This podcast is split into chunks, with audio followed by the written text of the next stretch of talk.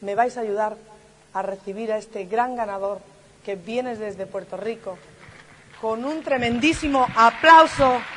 El distribuidor directo Diamante, Iván Morales.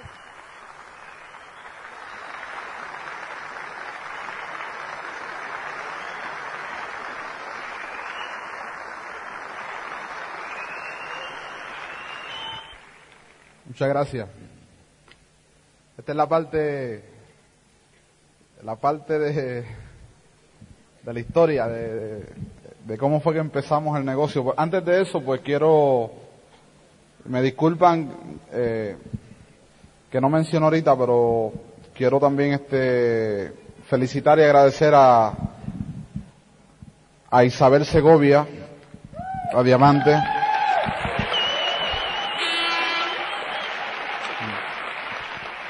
Y todos los Esmeraldas que no tenía aquí anotado, felicidades a todos ustedes. Son unos campeones y queremos que se hagan diamantes para invitarlos a hablar a Nueva York, Santo Domingo y Puerto Rico. Así que esperamos por ustedes para invitarlos. Así que felicidades a todos los diamantes, toda la línea de auspicio y todos los esmeraldas. Pues para ir rápido sobre el tema, como ustedes le dicen el tema, eh, es bueno, tal vez pues muchos de ustedes vienen por primera vez y ven un diamante hablar o han visto todos los demás diamantes y pues como estás en- apenas comenzando, pues muchas veces pensamos que, que nacimos así, que, que entramos al negocio con esta forma de pensar, con, con, con este estilo, con esta cosa. Y nada, solamente queremos decir, o sea, quién éramos nosotros antes del negocio, Mil y yo, y dejarles saber que uno se puede, puede llegar a ser lo que es, lo que, lo que somos ahora a través del sistema educativo. El dinero no es lo que te cambia. Es bien importante entender eso. El dinero no es la felicidad. Si tú me dices a mí que el- si el coche me hace feliz, el coche a mí no me hace feliz. El dinero no me hace feliz. No es, no es el dinero, no es el coche, no es la casa. Es en, en la persona que nos convertimos, en, los seres humanos que, que, que cambiamos por dentro y que, y que vemos la vida desde otra forma, no de la forma que la ve todo el mundo. A mí lo que me da la felicidad en este negocio es la gente.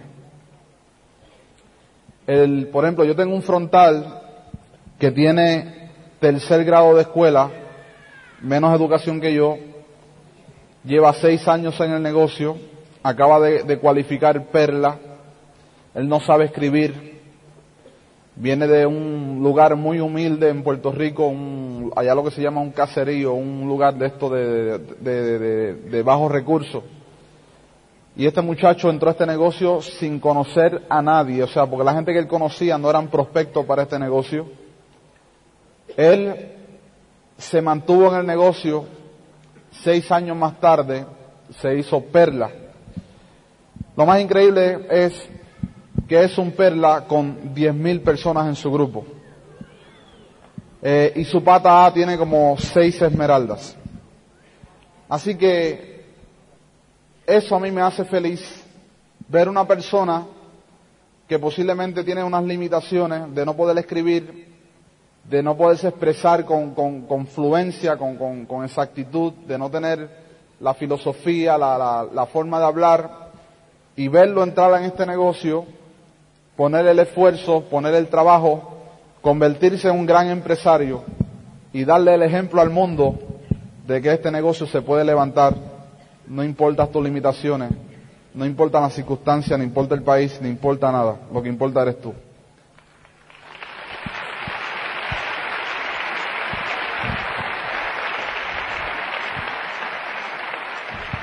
Yo ahora quiero decirle de dónde yo vengo. Yo nací en los Estados Unidos, en la ciudad de Brooklyn. Mi papá y mi mamá se divorciaron cuando yo tenía dos años de edad. Eh, en mi niñez no conocí lo que era compartir con mi papá ni compartir con mi mamá.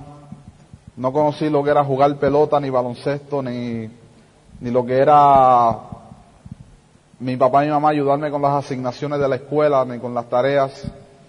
Así que vengo de un matrimonio divorciado. mi papá ganó la custodia y no, se quedó con nosotros en Nueva York.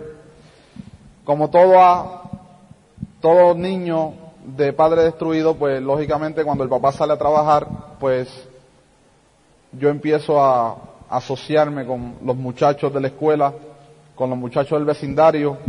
Mi papá no tenía tiempo para dedicarnos a nosotros porque el trabajo lo mantenía ocupado. Él era dueño de, una, de un negocio propio de él que él tenía en Nueva York. Eh, me colgué en cuarto grado o sea, en Nueva York yo viví como hasta hasta que hasta que estudié eh, primaria, primaria, cuarto grado. O sea, estaba en tercero, cogí cuarto grado dos veces. En el tiempo que estuve en Estados Unidos, me asociaba con los muchachitos que tenían malos pensamientos, pensamientos de drogas, de robar, pensamientos de, de hacer la maldad, de vivir una vida de amanecerse, de ir a las discotecas, de, de hacer cosas que, que, realmente yo no se las deseo que, que ningún niño las haga. Mi papá, como no nos podía, una vez de castigo, no, me metió en, en un colegio de monjas en Nueva York, me acuerdo. En ese colegio de monjas eh, me trataron muy mal,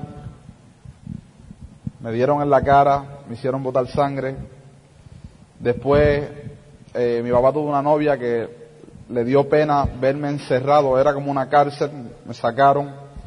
Luego mi papá me envió para Puerto Rico, a mí y a mi hermana, eh, donde mi mamá, mi mamá yo no la había visto, no me acordaba de ella en, en, los años anteriores, o sea, hasta los 12 años yo no, no conocía el rostro de mi madre. Eh, cuando fui a vivir con mi mamá era bien difícil porque yo era un niño que no estaba bien encarrilado, tenía malas costumbres. Mi mamá tenía un, siempre tuvo un carácter fuerte, también nunca me daba el cariño, ni decir, ni el hijo, ni nada de esto, o sea, el, el, el, el, amor que necesita el niño cuando está a su temprana edad, que es tan importante, recibir ese calor de padre, ese calor de madre. Yo nunca tuve eso de decir que mi mamá me dijera que me quería, que yo dijera que la quería, que nada de eso pasó en mi vida. A la edad de, de 13 años eh, regresé a Nueva York, hice varias maldades, usé drogas, llegué a, a usar sobredosis de pastillas, el cual me llevaron al hospital. Si no me llegan a llevar al hospital para ponerme oxígeno, me hubiera muerto. Eh, tenía una vida como vacía por dentro porque no sentía la satisfacción personal de, de tener un padre, tener una madre, tener una familia, tener una dirección en la vida, un sueño, una meta.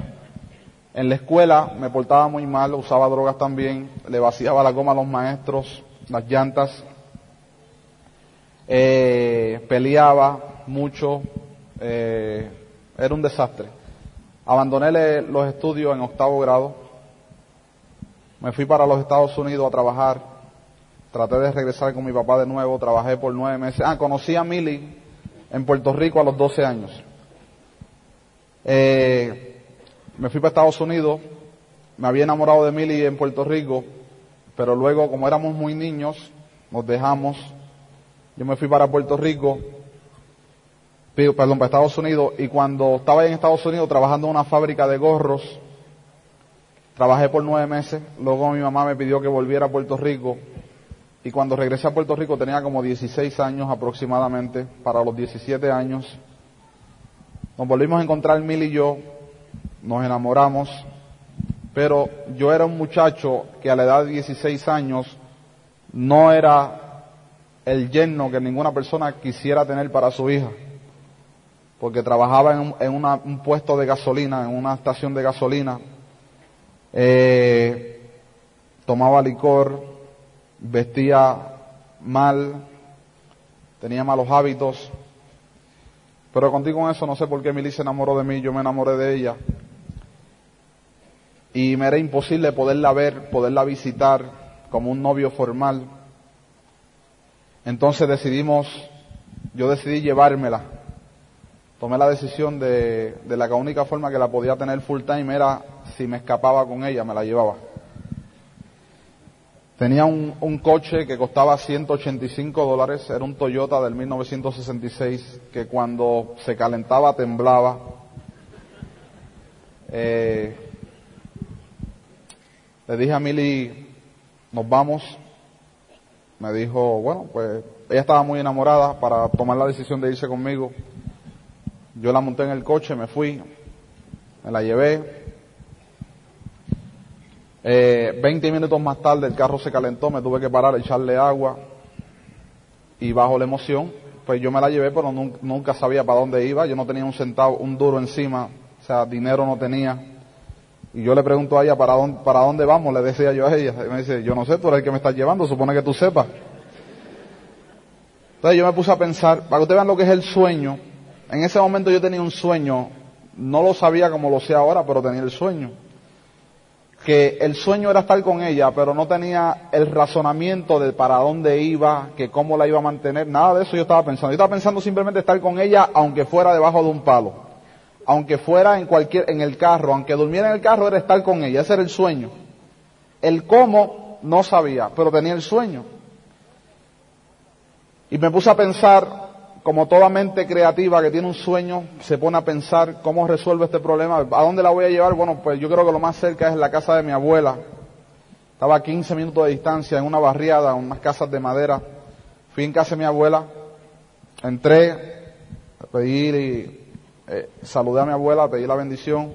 Me dijo que yo hacía ahí, yo le decía pues que me, acababa de llevar a Mili y ella me preguntó que dónde la, dónde la iba a poner a vivir y yo le dije aquí en tu casa. Ella no sabía nada, pero la solución estaba que era en la casa de ella. Me dijo, pero aquí no hay habitaciones donde puedan dormir. O sea, no, ¿dónde la vas a acostar? Y yo le dije, bueno, pues era, habían dos habitaciones, en una dormía mi prima y en otra dormía mi abuela. Y yo dije, bueno, pues a mi prima la sacas de la habitación, la pones a dormir contigo y yo duermo en la habitación de mi prima. O sea, la mente creativa con el sueño buscando las soluciones, ¿me explico? Por eso que cuando tú tienes el sueño, si hay que ir a la convención, tú vas. ¿Cómo? No hay dinero, no hay tiempo. Tú creas la solución. Porque tienes el sueño, sabes lo que quieres, sabes cuál va a ser el resultado. Y entonces nos quedamos la primera noche ahí. Su familia me estaba buscando para lincharme, me querían matar. Eh, yo trabajaba en, una estación de gasolina, me votaron, a las dos semanas me votaron. Ahí estaba yo casado, sin empleo, sin casa, sin educación, sin nada. Con el sueño de estar con Mili, de Mili estar conmigo, eh, empecé a buscar empleos, trabajé en construcción. El trabajo en construcción no se lo recomiendo a nadie, es muy fuerte, demasiado, te barata todo el cuerpo. Eh, era virando cemento y, cargando cosas pesadas. Trabajé como mantenimiento de, mantenimiento de cortar la grama de las casas, trabajé pintando casas con mi suegro, trabajé en una cafetería, eh, lavando platos, yo era un lavaplato en una cafetería. Eh, me acuerdo que en ese empleo eh, había conseguido un, un, pequeño departamento para poder vivir con Milly un poquito mejor. Llevaba nueve meses en ese empleo y a los nueve meses me votaron del empleo. Me, sacaron. Votaron, dice aquí, me sacaron, me, me despidieron. Y el, despido yo le encontraba para mí injusto. Ya el nene mío acababa de nacer, el, el hijo mío mayor que ahora tiene 20 años, se llama Mitchell, acababa de nacer y yo encontraba el despido injusto. Y me, me enojé tanto con la persona que me despidió que me fui a amenazar la persona porque me tenían que dar un mes de sueldo y no me lo querían dar. Y ya yo tenía un hijo y una esposa y un departamento que pagar y no me querían dar el dinero. Entonces yo no tenía sistema, tenía 18 años de edad y fui a decirle a la persona que si no me pagaba el dinero que yo la iba a matar. La persona gerente del, del, de la cafetería me dijo que que no había dinero. Entonces se acercó a dos, dos gerenciales más y le dijo que yo la estaba amenazando. Y yo le dije que ellos no tenían nada que ver con el asunto, que era esa persona que tenía que ver con el asunto y que si no me pagaba yo la mataba. Pues yo tenía un hijo que mantener. Entonces se me echó a reír y yo perdí todos los estribos, todo lo que se puede perder un ser humano, me entró la ira y le di un puño encima del ojo. Y el ojo se le puso así. Para hacer el cuento corto, me metieron preso en una cárcel por dos horas. Lo peor que le puede pasar a un ser humano es caer preso en una cárcel en Puerto Rico. No es nada fácil. Eh, luego me sacaron. Eh, seguimos luchando, buscando empleo, buscando alternativas. No tenía educación, no tenía un padrino, no tenía unos padres de dinero, no tenía nada, no tenía un ejemplo de éxito en mi casa, no tenía nada, una línea a quien seguir, una, una dirección. Eh, sí tenía el deseo de superarme, tenía el deseo de cambiar. Había vivido por mucho tiempo en la miseria, estaba cansado de vivir en la miseria. Eh, un día estoy cargando una carretilla de, de, tierra y el sol me está dando en la espalda y me pongo a pensar que si mi vida iba a ser así para siempre, como muchas veces la gente piensa, tienen un empleo, tienen una vida mediocre y están analizando en sus mentes si la vida va a ser así para el resto de su vida. Ahí estaba yo analizando qué iba a ser de mi vida si yo continuaba haciendo lo que yo estaba haciendo. Me fui a estudiar eh, peluquero, en cuatro meses me hice peluquero, me fui a trabajar. Después puse negocio, me di cuenta que trabajando como peluquero para otros no daba el dinero, me puse negocio propio. Seguí ahí y las cosas empezaron a marchar, empezaron a suceder. Luego Mili se fue a estudiar. Y ahí estaba Mili como peluquera, cosmetóloga, y yo como peluquero habíamos montado un negocio pequeñito en una esquinita de un barrio yo no tenía dinero para montar ese negocio, pero tenía un coche que había comprado gracias a que a la tía de Mili se había pegado en la lotería, me había regalado un dinerito y con ese dinerito, 375 dólares, yo compré un coche. Ese coche lo cambié por otro, que, otro coche de más valor, lo vendí para montar mi, propio negocio. Porque tenía el deseo de progresar, tenía una, esposa, tenía un, tenía un hijo y tenía que echar para adelante, había, había que meterle mano a la vida. Y ahí las cosas empezaron a, cambiar. Empezó el dinero a, entrar, el negocio empezó a progresar. Monté un gimnasio, vendía, vendía más coches, compraba coches para revender coches y la vida empezó, empezó a entrar dinero, pero yo no sabía administrar el dinero porque nunca me lo habían enseñado. Y yo era dinero que entraba y dinero que yo botaba, dinero que entraba y dinero que yo gastaba iba a buenos restaurantes a comer, eh, me, metí en dos deudas de dos, de dos automóviles, dos coches diferentes, eh, los cogí prestado, hice préstamo, tenía tarjeta de crédito. Bueno, la cuestión fue que me, me endeudé tanto que las deudas aumentaron a 100 mil dólares.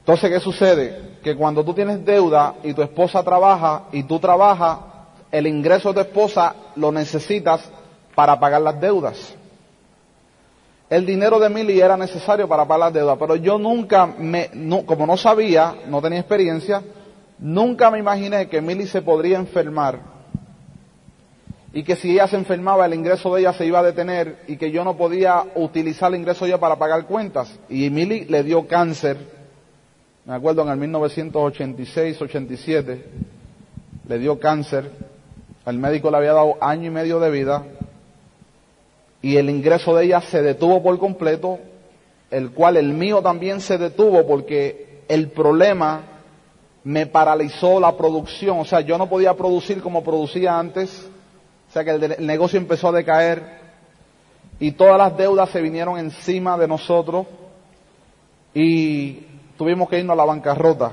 y perderlo todo. El crédito, perder todo, el, coche, perdimos los coches, perdimos todo.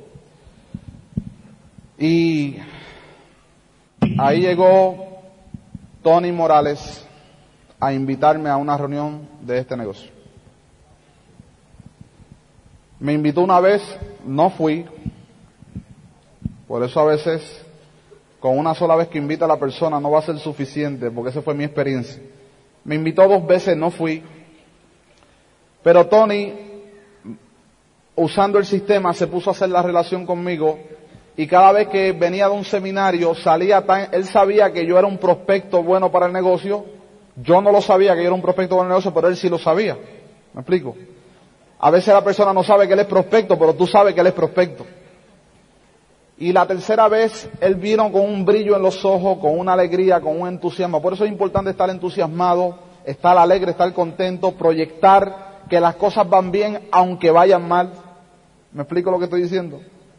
Y Tony proyectaba que la cosa iba bien, venía entusiasmado y la tercera vez fui. Y cuando fui a, fui a esa reunión, Foley estaba dando el plan. Me di cuenta que era lo que yo, la oportunidad que yo estaba buscando. Decidí entrar, me invitaron a una convención, yo no tenía el dinero para ir, como conté ahorita, vendí una antena parabólica para ir, fui a la convención con Milly, regresamos de la convención, cuando regresamos de la convención no teníamos ni coche, ni dinero, ni antena, ni nada, ni ingreso, ni educación, ni crédito, ni nada, pero teníamos el sueño. Cuando tú tienes el sueño, lo demás no hace falta. Tienes el sueño, no hace falta el coche. Tienes el sueño, no hace falta el teléfono. Tienes el sueño, no hace falta el dinero. Tienes el sueño, hasta sin, sin, piso, sin casa, tú levantas el negocio. Con el sueño. Yo tenía el sueño cuando yo vine a la convención. Y nos pusimos a trabajar. Pero cuando tienes el sueño te pones creativo. Y yo empecé, mercadeé varios productos para recibir el dinero, para invertirlo en el sistema y cuatro meses más tarde nos hicimos directo, ocho meses más tarde nos hicimos rubí, un año más tarde nos hicimos perla, año y medio más tarde nos hicimos esmeralda y 24 meses más tarde éramos nuevos diamantes en Puerto Rico.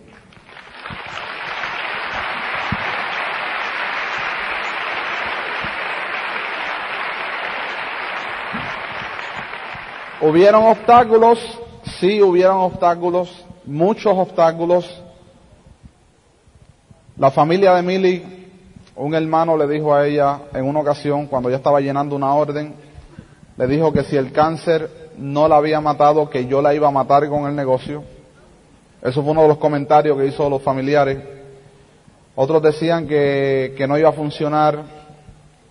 Muchos no en el camino. Mucha gente nunca no nos hicieron caso. No, no pudimos auspiciar los conocidos porque habían visto la situación anterior se dejaron llevar por la situación anterior, no por lo que iba a pasar. Muchos no. Me acuerdo que en una ocasión, el primer seminario, Mili tuvo que hacerse una operación de emergencia porque como le habían dado radioterapia, una terapia, radioterapia, quimioterapia, y cayó embarazada al mismo tiempo, y era la vida de ella o la vida del niño que había terminado caer embarazada, y era mi primer seminario nuestro primer seminario, el mismo día que la llevo a la sala de operaciones, el médico dice que el riesgo era que si el niño se desarrollaba, ella podía, podía perder la vida. Que había que tomar una decisión de sacar el bebé y dejarla ya vivir o arriesgarse y dejar el niño crecer y ella morir. No fue fácil esa decisión, menos fue fácil en nuestro primer seminario. Mili muy valiente, el cual está muy bien y le manda muchos saludos a ustedes, mi esposa. Eh,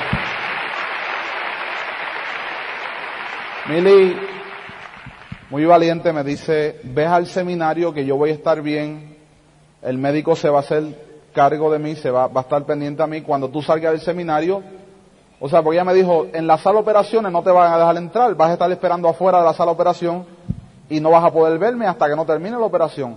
A lo que me operan, en ese tiempo el seminario se va a dar, así que mientras me están operando tú vas al seminario, me dijo ella de su boca. Miren lo que una mujer valiente. Me dijo, ves al seminario, que cuando acabe el seminario ya yo he salido de la sala de operaciones.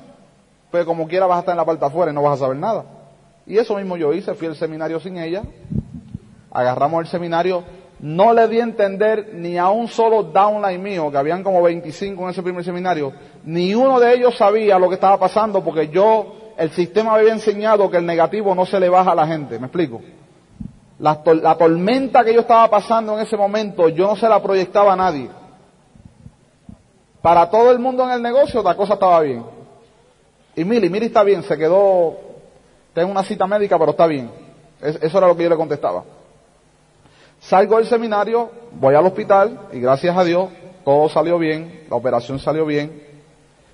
Y eso fue uno de los obstáculos que nos encontramos en el primer seminario. Mili en una sala de operaciones y yo en mi primer seminario con nuestras primeras 25 personas.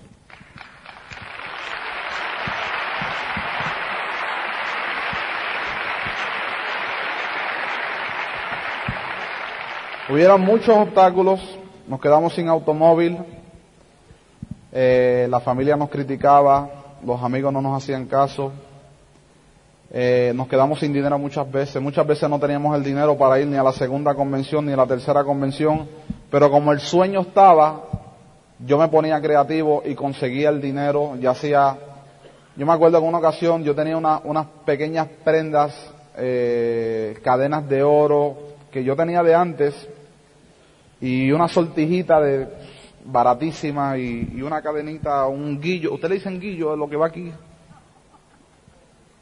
una pulsera de oro, y me acuerdo que para una convención yo no tenía el dinero, pero tenía esas, esas cositas, esas, e, esas, esas prendas, esa, esa joyería, y fui donde mi vecino y se las ofrecí todas, me acuerdo que fueron 300 dólares, me las compró, yo agarré los 300 dólares, y pagué mi convención, la mía y la de Mili.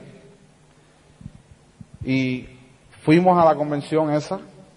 Me acuerdo que las primeras seis convenciones, las primeras, no sé si las primeras cuatro, más o menos, entre las primeras tres o cuatro yo nunca tuve el dinero para ir. Pero hoy en día, como se hizo la decisión de hacerlo, se tomó la decisión de hacerlo, yo estaba dispuesto a vender lo que fuese me acuerdo que hasta el televisor yo vendí. Los primeros dos años del negocio yo no tenía televisor. Además no valía la pena tenerlo, yo estaba dando planes para que iba a tener un televisor. Hoy en día mi casa tiene seis televisores.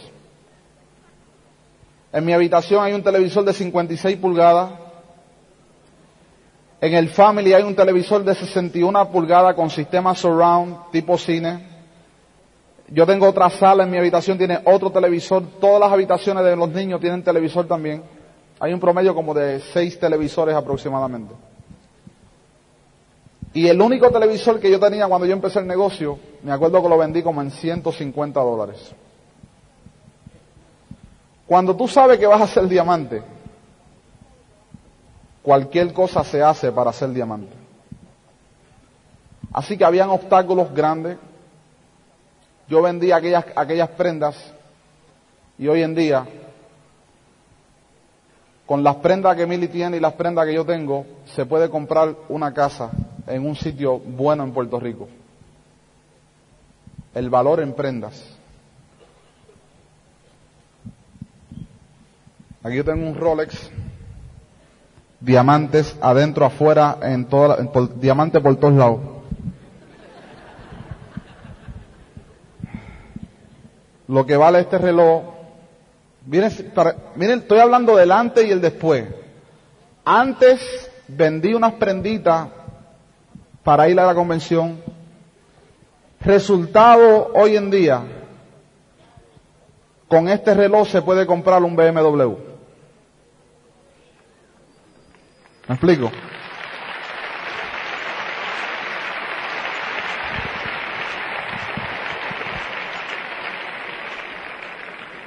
Cada sacrificio que yo hacía para yo hacer este negocio, yo lo respaldaba con la acción.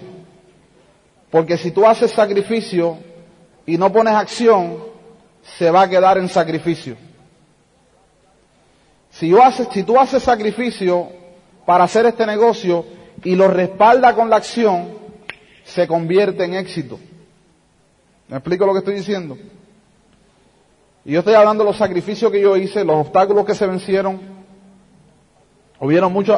Ahora mismo no me acuerdo de tantos obstáculos porque con la vida que tenemos hoy en día tiende a olvidarse. La vida hoy es tan y tan fuera de serie que se me olvidan las cosas que pasaron. Se me olvida cuando, cuando yo iba al almacén a comprar aquellos kits, a filmar a esa gente a cualquier hora. Se me olvida las veces que me amanecía haciendo órdenes con Mili. Se me todo eso se me olvida. Me acuerdo que la casa, eh, el, lugar donde vivíamos, cuando llovía, revolcaba lo que se llama, los, aquí llaman pozo muro, los pozos sépticos, pozos negros en el lugar donde yo vivía, cuando llovía, se removía los malos olores de los pozos negros y se metía dentro de la casa. Y Mili me decía, Iván, si tú no avanzas a hacer el negocio, yo muero intoxicada aquí adentro. Ella me decía a mí eso. Así que ahí estábamos nosotros entregando kits dentro de ese hogar con olor, mal olor a pozo muro, pozo negro. Me acuerdo que en mi habitación no había, no había donde guardar la ropa, no había gavetero donde guardar la ropa interior. Que yo no tenía toda, toda la ropa interior que yo necesitaba, que yo no tenía todas las camisas que yo necesitaba, que yo no tenía todas las medias que yo necesitaba. Todo era totalmente limitado. Que mi nevera parecía una piscina, solamente tenía agua porque no había suficiente dinero para hacer una compra. Hoy en día la nevera que hay en mi casa mide 48 pulgadas, son cuatro pies de ancho. Y hoy en día cuando vamos a hacer la compra, podemos comprar toda la compra que queramos, porque como el dinero no es problema, no hay que llevar calculadora, ni llevar lista, ni nada de eso. Y surtir, ¿me explico?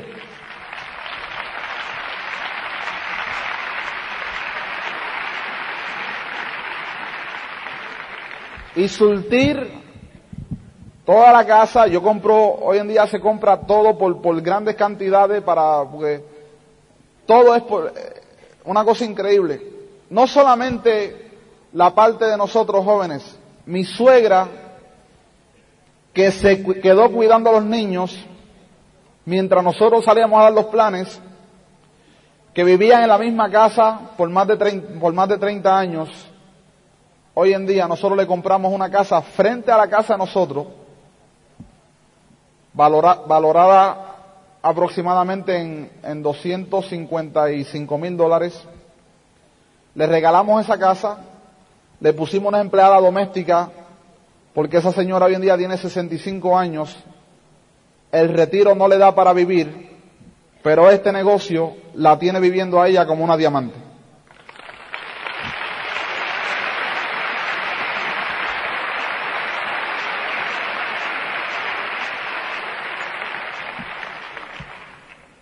Que nadie se le acerque a mi suegra a hablarle mal de este negocio.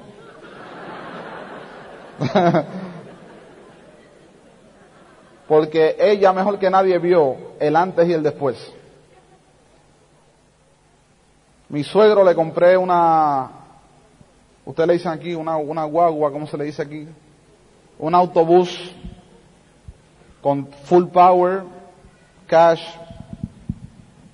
le saldamos todos los préstamos que debía. Eh, si te sigo diciendo, eh, es, impresionante el cambio. Mi, eh, Mili tiene dos mamás, la tía que la crió y la, y la mamá. La mamá le, le mandamos a hacer una casa también para que ella pudiera vivir su, su vejez tranquila, su, su retiro tranquila con su papá. Le compramos un carro a mi suegro, le compramos un carro a mi cuñado, le compramos otra, otra, otra, otro coche, perdón, cuando digo carro es coche, me, disculpan. Le compramos otro coche a mi, a mi cuñada. Eh, el, el, el, el cuñado no tenía dinero para comprarse una casa y como trabaja en un empleo público y tiene, o sea, él no se visualiza haciendo este negocio, pues nosotros le dimos el, el, la entrada para su, para su casa, para que comprara su casa. O sea, todo lo que este negocio puede hacer por tu familia es impresionante. Todo lo que se puede lograr. Este negocio te da dinero para ti y te da dinero para mantener la familia completa. Es impresionante. Eh, ¿Qué más puedo decir? Tenemos entre 9 a 10 automóviles, como le dije ahorita, 3 BMW, un Rolls Royce, eh, varios autobuses, Milly tiene una, Land Cruiser, eh, no sé si ustedes saben lo que una Land Cruiser, es una Toyota, la Toyota la, más cara, la más grande, que se ve bien, bien impresionante, vale como 50 mil dólares allá. Aquí debe costar más. Eh, ¿Qué más te puedo decir? Eh, todo en abundancia. No hay palabra.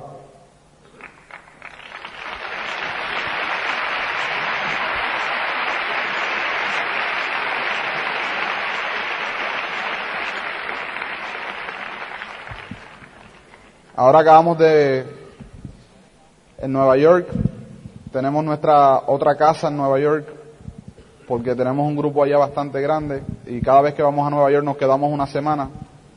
Pues ahora recién, antes de venir para acá, estuvimos comprando la nevera, la lavadora, la secadora, equipando la casa de Nueva York. Y yo lo que visualizo es montándome en el avión, sin maletas, yendo a otra ciudad, a otro país, te entras a tu casa porque la tienes equipada con toda y moviéndote a los países que tienes negocio, porque tienes tu casa en cada país, tienes tu ropa, tienes tus cosas y no tienes que llevar maleta. ¿Tú te imaginas?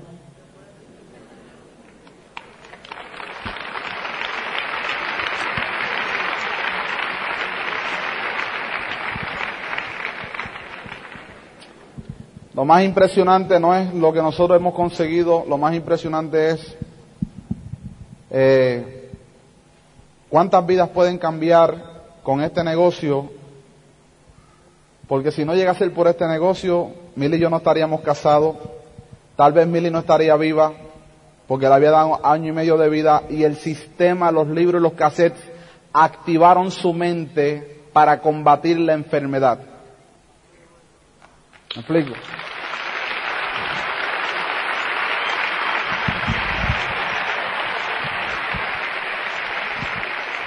Así que los coches son, está bien, la casa está bien, la ropa, las prendas, todo el estilo de vida está bien. Pero sobre todo, este negocio le dio vida a mi esposa para seguir viviendo y para que nosotros hoy en día estemos unidos, llevamos 21 años de casado, para que nuestros hijos vean un hogar completo, el hogar que yo no tuve, el hogar que nunca me dieron a mí, Hoy en día yo poder dar a mis hijos con este negocio.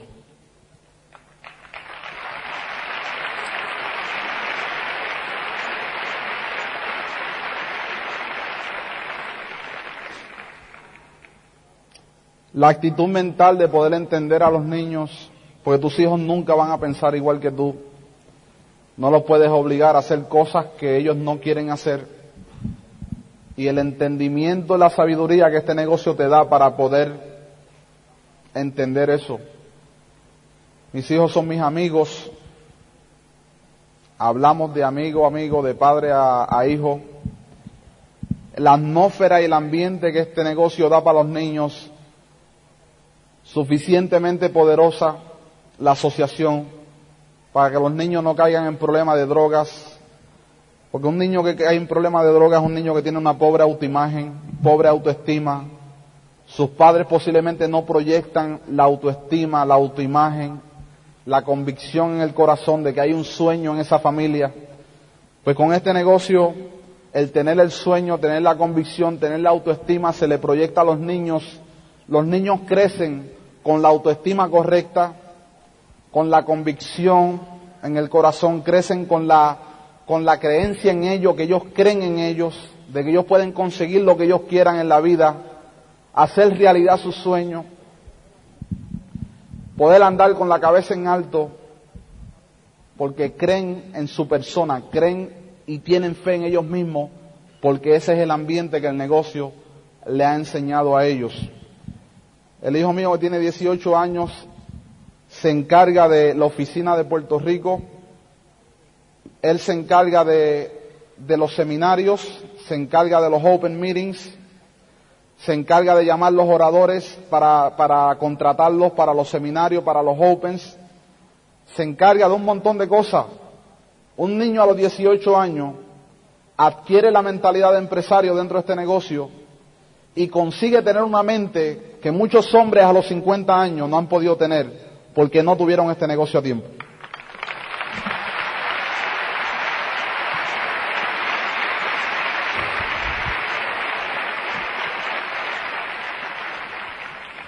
Con esto lo que quiero decir que no solamente es el dinero, lo que este negocio te va a proveer, que da suficiente dinero, el ambiente positivo, la atmósfera, el tú ser mejor persona, el tú tratar mejor a los demás, el tú hacer felices a los demás. Cuando tú haces a otros felices, automáticamente tú eres feliz. Porque mientras más felicidad tú das, más felicidad tú vas a recibir. Y este negocio te enseña a hacer la gente sentirse bien. No importa si está o no está dentro del negocio. Mis vecinos, ninguno están dentro del negocio. Pero yo los trato bien con respeto, respetando su forma de pensar. Eh, tengo familia que no están, pero yo los respeto. No el hecho de que no estén no quiere decir que yo los menosprecio, no. Son mis amigos, son personas que necesitan mi amistad, necesitan mi seguridad, necesitan mi alimentarse de mi, de mi autoestima, de, mi creencia en mí. Y ellos se sienten cómodos con eso.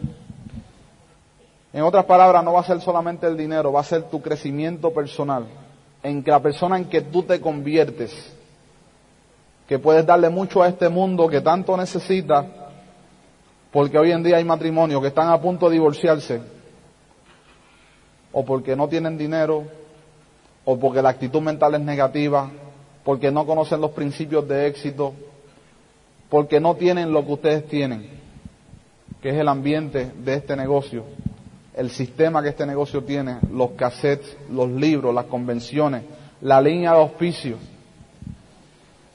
Mi línea de auspicio me ha ayudado muchísimo y yo siempre he dicho que es una de las mejores herramientas que tenemos. Porque cuando la gente dejan de escuchar a uno, le escuchan a la línea de auspicio. Si tú le dices muchas cosas a tus frontales y no te hacen caso, tú le edificas hacia arriba y cuando tu offline viene y le habla, entonces reacciona. Y esa es la línea de auspicio. Así que Pedro Lizaldi, Tony Wilda Morales, Tim Canny Foley, toda esta línea de auspicio ha sido clave para que mi negocio esté del tamaño que hoy en día está, porque cuando un frontal no me sigue, yo lo conecto con mi offline para que mi offline le hable. ¿Me explico lo que estoy diciendo? Este sistema, que el cual muchos de ustedes todavía no entienden a su mayor capacidad, te va a enseñar y te va a entrenar que cuando tú te conviertas en un esmeralda, en un diamante, tú te has convertido en el héroe que este mundo necesita. El ejemplo que este mundo necesita de darle esperanza a aquellos que no la tienen, de compartir tu conocimiento, tu sabiduría dentro de este negocio con la gente que necesitan tus conocimientos, tu sabiduría, para enriquecer las vidas de esas personas que tienen un sueño y que quieren lograr algo en este mundo.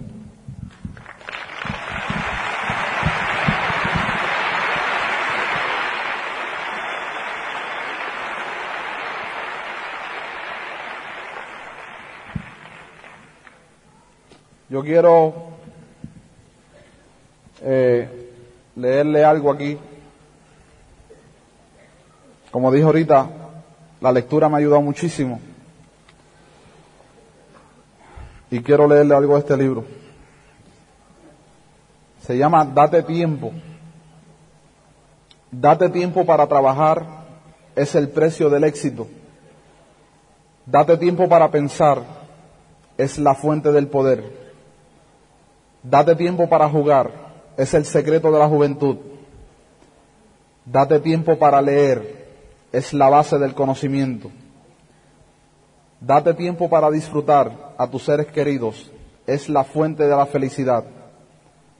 Date tiempo para amar es el sacramento de la vida. Date tiempo para soñar, por ello el alma está cerca de las estrellas. Date tiempo para reír, así las cargas son más ligeras. Date tiempo para orar y encontrarás la paz de tu alma.